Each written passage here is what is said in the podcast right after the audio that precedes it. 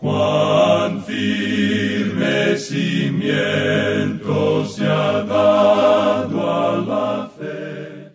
A través de la Biblia, un análisis de la Biblia libro por libro que le ayudará a crecer espiritualmente. Estos estudios fueron diseñados por el doctor J. Vernon McGee. Acompáñenos en este fascinante recorrido a través de la Biblia. La palabra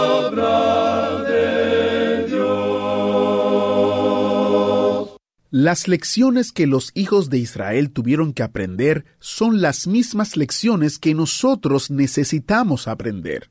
Y esta fue la intención de Dios al incluirlo en la Biblia, que fuera así para usted y para mí.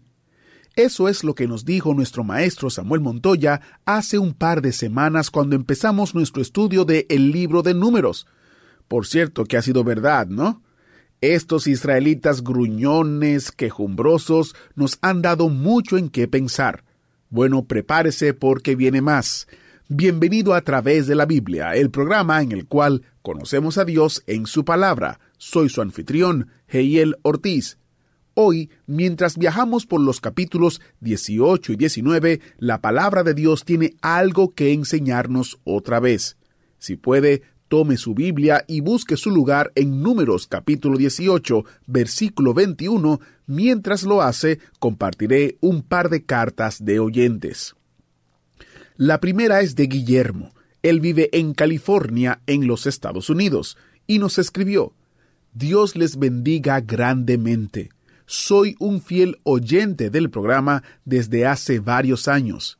Día a día Dios los usa para bendición de mi alma y mi crecimiento espiritual. Gracias por su enorme esfuerzo. Y aquí hay una carta de un oyente del programa en la lengua bámbara. Él escribe, Soy un joven profesional en un suburbio de Bamako, Mali. Escucho su programa regularmente. Los estudios en Gálatas me han sido de mucha ayuda. Ahora entiendo la diferencia entre la ley y la fe, y no aboliré la ley de los hombres en mi vida, sino que seguiré respetándola mientras ejerzo una vida de fe al mismo tiempo. Y así es. Si le gustaría unirse a nuestro equipo mundial de oración para el programa en Barbará y por los más de 120 idiomas en los cuales se escucha a través de la Biblia alrededor del mundo, visite a través de la Biblia.org barra oración. No hay nada más importante que pueda hacer para apoyar este ministerio que unirse a nosotros en orar para que la palabra entera de Dios alcance al mundo entero. De nuevo, la dirección es a través de la Biblia.org barra oración. Y hablando de oración, vamos a tomar unos momentos ahora y dedicar este tiempo al Señor en oración. ¿Les parece? Oremos. Padre Celestial, Gracias que las verdades de tu palabra son eternas. Te damos gracias que las lecciones que enseñaste a los israelitas hace mucho tiempo también pueden cambiar nuestras vidas en el día de hoy. Ayúdanos a aplicar lo que aprendemos para que te glorifiquemos en todo lo que hacemos. En el nombre de Jesús oramos. Amén. Ahora iniciamos nuestro recorrido bíblico de hoy con la enseñanza del Dr. Magui en la voz de nuestro hermano Samuel Montoya. Continuamos hoy nuestro estudio en el capítulo 18 de Números. Y decíamos en nuestro programa anterior que Aarón no tendría porción alguna de la tierra prometida. Es decir, que los levitas no tendrían granjas, ni viñas que atender, ni olivares que proteger, sino que Dios mismo sería su herencia. Aclaramos además que los hermanos en las iglesias debían pagar a su pastor. Deben pagarle a quien les da el alimento espiritual porque el hombre que pasa todo su tiempo repartiendo el alimento espiritual no puede trabajar en una granja, ni en el campo, ni en una oficina para sostenerse. Es trágico ver cómo muchos de los mejores pastores que Dios tiene tienen que tomar un trabajo secular para poder sobrevivir. Y esto va en detrimento del ministerio, amigo oyente. La iglesia sufre. Ahora, claro que hay ciertos problemas que tiene que enfrentar quien decide depender del Señor para su sostén diario, pero también es una cosa maravillosa. El salmista David dijo en el Salmo 16, versículo 5, Jehová es la porción de mi herencia y de mi copa. Tú sustentas mi suerte. Es maravilloso tener a Dios como su herencia y tenerlo como pagador y acudir solo a Él. Realmente es una posición gloriosa en la cual estar. Bueno, en los versículos 21 al 23, con los cuales vamos a comenzar hoy, el Señor continúa dirigiéndose a los levitas y les dice, versículos 21 al 23 de este capítulo 18 de Números, Y he aquí, yo he dado a los hijos de Leví todos los diezmos en Israel por heredad, por su ministerio, por cuanto ellos sirven en el ministerio del tabernáculo de reunión. Y no se acercarán más los hijos de Israel al tabernáculo de reunión, para que no lleven pecado por el cual mueran mas los levitas harán el servicio del tabernáculo de reunión, y ellos llevarán su iniquidad, estatuto perpetuo para vuestros descendientes, y no poseerán heredad entre los hijos de Israel. Tenemos aquí la posición de los levitas. Debían servir en el tabernáculo de la congregación, debían ser sostenidos por el diezmo en Israel. Y esto significaba que los levitas también debían andar por la fe. Ahora muchas veces surge la pregunta en cuanto a si los predicadores, eh, los misioneros y los miembros de la junta de las iglesias deben ofrendar a la iglesia. Y notamos hoy en día que hay muchísimas personas que creen que no deben ofrendar. Y quisiéramos decir unas palabras en cuanto a esto. Estamos aquí tratando reglas y reglamentos en la ley mosaica. Ahora es verdad que hoy en día no vivimos bajo el sistema mosaico. Sin embargo, creemos que estas reglas nos presentan algunos de los grandes principios que deben guiar nuestra manera de vivir. Son como mapas de carretera, digamos, para ayudarnos en estas tareas dudosas. Leamos pues el versículo 26 de este capítulo 18 de Números. Así hablarás a los levitas y les dirás, Cuando toméis de los hijos de Israel los diezmos que os he dado de ellos por vuestra heredad, vosotros presentaréis de ellos en ofrenda mecida a Jehová el diezmo de los diezmos. Y Dios continúa hablándoles hasta el final del capítulo sobre las ofrendas que ellos debían dar. Dios les dijo a los levitas que debían dar la décima parte de lo que recibían. Permítanos decir, amigo oyente, que creemos que el obrero cristiano, no importa quién sea, ya sea misionero, predicador, evangelista, miembro de la junta directiva de la iglesia, lo que sea, debe dar también para la obra del Señor creemos que debe dar a su iglesia. Hemos observado cómo muchas iglesias, cuando se pasa el plato en el cual se reciben las ofrendas, lo llevan hasta la plataforma y allá el pastor y los demás que estén allí también ofrendan. Y esto nos parece procedente y apropiado. Es muy importante, amigo oyente, porque sirve de ejemplo a la congregación. El doctor Magui nos cuenta que es práctica de a través de la Biblia en el idioma inglés enviar libritos y cintas a los misioneros y a los obreros cristianos sin cobrarles nada. Pero ¿sabe usted que la mitad de ellos los pagan? Un misionero, nos dice el doctor Magui, estaba de vacaciones una vez y empezó a sintonizar el programa. Estaba desanimado y la verdad es que creía que estaba perdiendo su fe. Empezó pues a escuchar los programas y nunca perdió ni un solo programa. Un día fue a las oficinas para buscar cintas. Ahora el doctor Magui dice que hicieron lo posible en otorgárselas en forma gratuita, pero él insistió en pagarlas. Pues bien, amigo oyente, este misionero se estaba guiando por el principio correcto. Es decir, este es el principio correcto, si es que uno tiene los medios con qué pagar. Ahora reconocemos que hay muchos obreros y misioneros que no tienen lo suficiente como para pagar. Y para ellos se les envía el material gratuitamente. Ahora, este capítulo 18 de Números es un capítulo muy práctico. Tiene un mensaje muy definido para nosotros en el día de hoy. Y así concluimos el estudio de este capítulo 18 de Números y llegamos ahora al capítulo 19. En este capítulo 19 tenemos la ofrenda y las cenizas de la vaca alazana. Llegamos ahora a una de las ofrendas más interesantes. Se llama la ofrenda de la vaca alazana y es algo realmente extraordinario. Leamos los primeros dos versículos de este capítulo 19 de Números. Jehová habló a Moisés y a Aarón diciendo, esta es la ordenanza de la ley que Jehová ha prescrito diciendo, Di a los hijos de Israel que te traigan una vaca alazana, perfecta, en la cual no haya falta, sobre la cual no se haya puesto yugo. Ahora notamos que esta ofrenda debía ser un animal hembra, lo cual nos parece extraño, pero continuemos con los versículos 3 al 8. Y la daréis a Eleazar el sacerdote, y él la sacará fuera del campamento y la hará degollar en su presencia. Y Eleazar el sacerdote tomará de la sangre con su dedo y rociará hacia la parte delantera del tabernáculo de reunión con la sangre de ella siete veces. Y hará quemar la vaca ante sus ojos, su cuero y su carne y su sangre con su estiércol hará quemar. Luego tomará el sacerdote madera de cedro, e hisopo y escarlata, y lo echará en medio del fuego en que arde la vaca. El sacerdote lavará luego sus vestidos, lavará también su cuerpo con agua, y después entrará en el campamento, y será inmundo el sacerdote hasta la noche. Asimismo, el que la quemó lavará sus vestidos en agua, también lavará en agua su cuerpo, y será inmundo hasta la noche. Ahora, ¿cuál es el motivo de todo esto, amigo oyente? Bueno, veamos el versículo 9.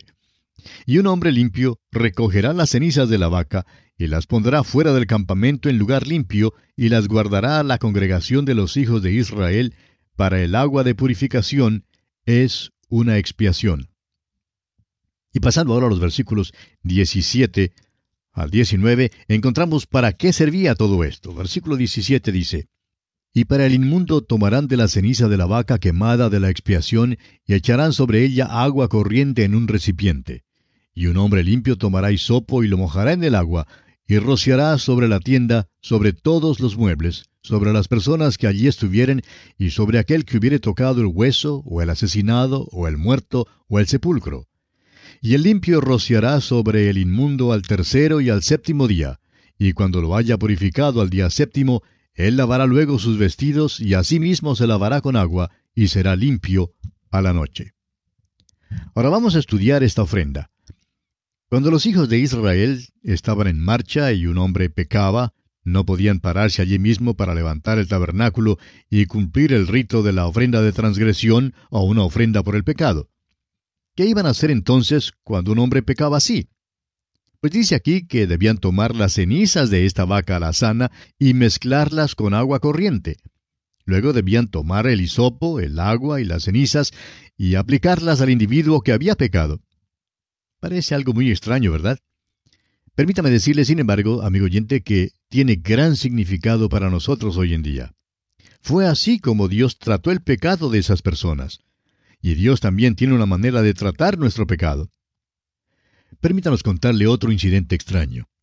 Cuando nuestro Señor Jesucristo entró en el aposento alto con los discípulos, lo primero que hizo fue buscar un lebrillo de agua para lavar los pies de los discípulos. Ahora, ¿por qué hizo eso? Jesús le explica el motivo a Simón Pedro. Le dice en el capítulo 13 del Evangelio según San Juan, versículo 8, Si no te lavare, no tendrás parte conmigo. Si el Señor Jesús no hubiera lavado los pies de Pedro, Pedro no hubiera podido tener comunión con él. El evangelista Juan nos dice que Jesús hizo esto en vista del hecho de que había venido del Padre y que iba a volver al Padre. En el capítulo 13 de su Evangelio, Juan dice en los versículos 3 y 4, Sabiendo Jesús que el Padre le había dado todas las cosas en las manos, y que había salido de Dios y a Dios iba, se levantó de la cena y se quitó su manto, y tomando una toalla se la ciñó. Jesucristo, amigo oyente, ha regresado ahora al Padre y todavía está ceñido con la toalla de servicio. El lebrillo de agua es la palabra de Dios y el Espíritu Santo es el que nos la aplica. El hisopo habla de la fe. Hoy en día, cuando usted y yo pecamos, amigo oyente, no es necesario que Cristo muera una vez más. En la primera carta del apóstol Juan, capítulo 1, versículo 7, leemos, Pero si andamos en luz, como Él está en luz, tenemos comunión unos con otros, y la sangre de Jesucristo su Hijo nos limpia de todo pecado. Cuando andamos en luz, andamos en la palabra de Dios. Si andamos en luz, ¿qué vemos? Pues vemos que estamos sucios y que necesitamos ser limpiados. El Espíritu de Dios nos convence de nuestra culpa y nos da a conocer que tenemos que usar el agua. Acudimos a Él y aplicamos el agua de la palabra, la cual nos dice que la sangre de Jesucristo, el Hijo de Dios, sigue limpiándonos de todos los pecados. Pero el agua de la palabra y la sangre limpiadora de Jesucristo tienen que ser aplicadas. En la primera carta del apóstol Juan, capítulo 1, versículo 9, encontramos estas palabras. Si confesamos nuestros pecados, Él es fiel y justo para perdonar nuestros pecados y limpiarnos de toda maldad. Murió aquí en la tierra para salvarnos, y ahora vive allí para mantenernos salvos. Cuando Jesucristo murió por nuestros pecados, no murió solamente por aquellos pecados que cometimos hasta la hora que vinimos a Él. Murió también por todos nuestros pecados desde el tiempo en que primero vinimos a su cruz hasta aquel tiempo cuando nos dé una corona. Ahora no diga usted que uno no peca después de ser salvo. Esta verdad es algo que muchos hermanos descuidan. ¿Sabe usted en qué consiste esto? Los hermanos se bañan y se limpian antes de asistir a la iglesia, se ponen desodorante y perfumes y lociones y qué sé yo. ¿Sabe usted que hoy en día las congregaciones tienen un mejor olor que lo que solían tener? Porque se está usando hoy en día tantos desodorantes, perfumes y colonias, en fin, todo eso. Sin embargo, muchos hermanos están sucios. Sí, están sucios. Huelen a pecado, amigo oyente. ¿Cuántos han mirado las cosas que no deben haber mirado? Vienen con los ojos sucios. ¿Cuántos han escuchado la chismografía durante la semana? ¿Cuántos han oído las cosas sucias que no debieron haber oído? Vienen con las orejas sucias. Algunas vienen con las manos sucias porque han hecho cosas que no debían haber hecho. Otros tienen los pies sucios por haber caminado por donde no debían haber andado. Hay hermanos que creen que pueden entrar en la iglesia y que en sí el solo hecho de entrar hace que todo esté bien. Bueno, todo no está bien, amigo oyente. Por eso mismo el Señor Jesús dice, si no te lavare, no tendrás parte conmigo. Es por esto, por esta contaminación, que el culto le parecía muerto al hermano y el sermón muy pesado. Amigo oyente, usted necesita un baño, un baño espiritual. ¿Por qué no va a él para ser limpiado? Alguien preguntará, ¿con qué frecuencia debo entonces bañarme? Bueno, no sé en cuanto a usted, amigo oyente, pero yo trato de bañarme todos los días. He visto que tengo que acercarme a Jesucristo dos o tres veces durante el día para decirle que yo me he equivocado y que no debía haber hecho esto ni aquello o haber dicho esto o lo otro. Permítanos decirle, amigo oyente, que queremos tener comunión con Él, y la única manera que podemos disfrutar de esta dulce comunión es mediante la confesión de nuestros pecados. El apóstol Juan en su primera carta capítulo 1 versículo 6 dice, Si decimos que tenemos comunión con Él y andamos en tinieblas, mentimos y no practicamos la verdad. Amigo oyente, no queremos hacer eso. Es tan importante que nos acerquemos a Él y que le digamos todas nuestras fallas. Amigo oyente, lo que más vale es decírselas. Cristo ya sabe nuestras fallas y fracasos, pero si confesamos nuestros pecados, la comunión es entonces maravillosa. Esta ofrenda de la vaca alazana es una ofrenda maravillosa porque mantuvo limpios a los hijos de Israel en su marcha a través del desierto. Este fue su desodorante espiritual durante la marcha y permitió que pudieran mantenerse en comunión con él. Y así, amigo oyente, concluye nuestro estudio del capítulo 19 de Números. Llegamos ahora al capítulo 20. En este capítulo encontramos las muertes de María y de Aarón y también el agua de la peña. Este es un estudio de acción de gracias, aunque a primera vista no parece serlo. Principia con la muerte de María y termina con la muerte de Aarón. El capítulo comienza y termina con el tema de la muerte y por eso no parece ser algo por lo cual se pueda dar gracias. Este capítulo contiene la muerte de María, el pecado de Moisés, el pecado de Edom y la muerte de Aarón.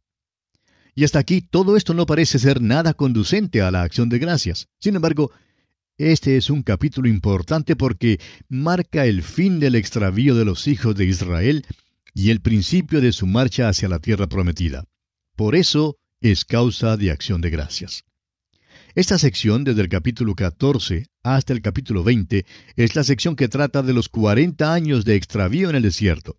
Y no nos cuenta mucho. En realidad tenemos aquí solo muy pocos incidentes. Pues el hecho es que no hay nada que contar. Han estado fuera de la voluntad de Dios. Solo hacían cosas que valían algo cuando andaban en la voluntad de Dios. Podemos hablar mucho del hecho de que Israel sea el pueblo elegido de Dios. Pero esta elección no valía nada sino solamente cuando andaban dentro de la voluntad de Dios. Y eso todavía es cierto hoy en día, amigo oyente. Es verdad en cuanto a usted y en cuanto a mí también. No valemos nada cuando estamos fuera de la voluntad de Dios. Debemos funcionar en el cuerpo de creyentes, ejerciendo el don que Él nos ha dado por medio del poder del Espíritu Santo. Hay tantos dones y todos no tenemos el mismo don. Dorcas, por ejemplo, cosía ropa y el coser era su don. Hoy en día hay también dones como ese. Cuando usted y yo, amigo oyente, no hacemos las cosas que Cristo quiere que hagamos, somos tan innecesarios e inútiles como es el apéndice del cuerpo humano y en realidad lo que hacemos es estorbar. Al entrar pues en el estudio de este capítulo 20 de Números, notemos primeramente que estamos en Cádiz, una vez más, después de haber transcurrido 38 años. Leamos el primer versículo de Números capítulo 20. Llegaron los hijos de Israel, toda la congregación al desierto de Sin, en el mes primero, y acampó el pueblo en Cádiz. Y allí murió María, y allí fue sepultada. Tenemos aquí la muerte de María y un solo versículo que habla en cuanto a ella. No aparece aquí ninguna larga oración u honras fúnebres. Se encuentran una vez más en Cádiz. Habían estado allí hace 38 años y ahora están de nuevo en ese lugar. 38 años de extravío, de no llegar a ninguna parte. Estos años de extravío no fueron años de gran bendición para el pueblo, pero sí fueron años llenos de grandes lecciones para ser aprendidas. Hay tantos de nosotros hoy en día que en verdad no marchamos como peregrinos en este mundo. Simplemente lo que nos ocurre es que nos extraviamos aquí. Qué tristeza si esta es la verdad en cuanto a nosotros. Los años de extravío fueron años perdidos para Israel. Permítanos decir una vez más, amigo oyente, que tenemos una declaración muy corta y sencilla en cuanto a la muerte de María. No hay ninguna oración fúnebre, ningún esfuerzo se hace para elogiarla. Ella cuidaba a Moisés y en el desierto era su hermana mayor. Sin embargo, ella se unió en la rebelión contra él, aún con su hermano Aarón. Pero aquí Moisés no se acuerda de esto, solo permanece su amor por ella. Y bien, amigo oyente, nuestro tiempo lamentablemente se ha agotado. Así es que continuaremos Dios mediante en nuestro próximo programa. Que Dios le bendiga ricamente. Interesante estudio que hemos tenido en el día de hoy. Si te gustaría escuchar este mensaje de nuevo o compartirlo con algún miembro de tu familia o amigo, está disponible en nuestro sitio web y puedes encontrarlo con varias opciones para escuchar en a través de la Biblia org barra escuchar. A través de la Biblia org barra escuchar. Y quiero informarles de la descarga gratuita de este mes, que consiste en un librito escrito por el Dr. Magui. Este librito escrito por el Dr. Magui y titulado Cuando Dios se hizo hombre, presenta a Jesucristo como creador y sustentador del universo que salió de la eternidad para ser nuestro Salvador y dejó huellas dactilares de la Trinidad en todas partes. Es una exposición de los versículos claves de Juan capítulo 1. Usted puede encontrar esta descarga gratuita en a través de la Biblia.org barra especial. A través de la Biblia.org barra especial. El lunes el autobús bíblico regresa al libro de números mientras llegamos al capítulo 20, donde oiremos de dos funerales. Soy Heiel Ortiz, invitándole a bordo para unirse a nosotros. ¿Fue de ayuda para usted el estudio de hoy? ¿Desea enviarnos algún comentario de lo que ha estado escuchando? Entonces escríbanos, no espere más. Nuestro correo electrónico es atv@transmundial transmundial.org. atv@transmundial.org. Si desea recibir las notas y bosquejos de lo que estamos estudiando, suscríbase gratis en nuestra página en internet a través de la Biblia.org barra notas, a través de la Biblia.org barra notas. También puede escribirnos a través de la Biblia apartado 2805, Miami, Florida 33265, Estados Unidos. A través de la Biblia, apartado 2805, Miami, Florida 33265, Estados Unidos. Esta fue una producción transmundial. Cristo quien por mí libremente derramó, derramó su sangre carmesí.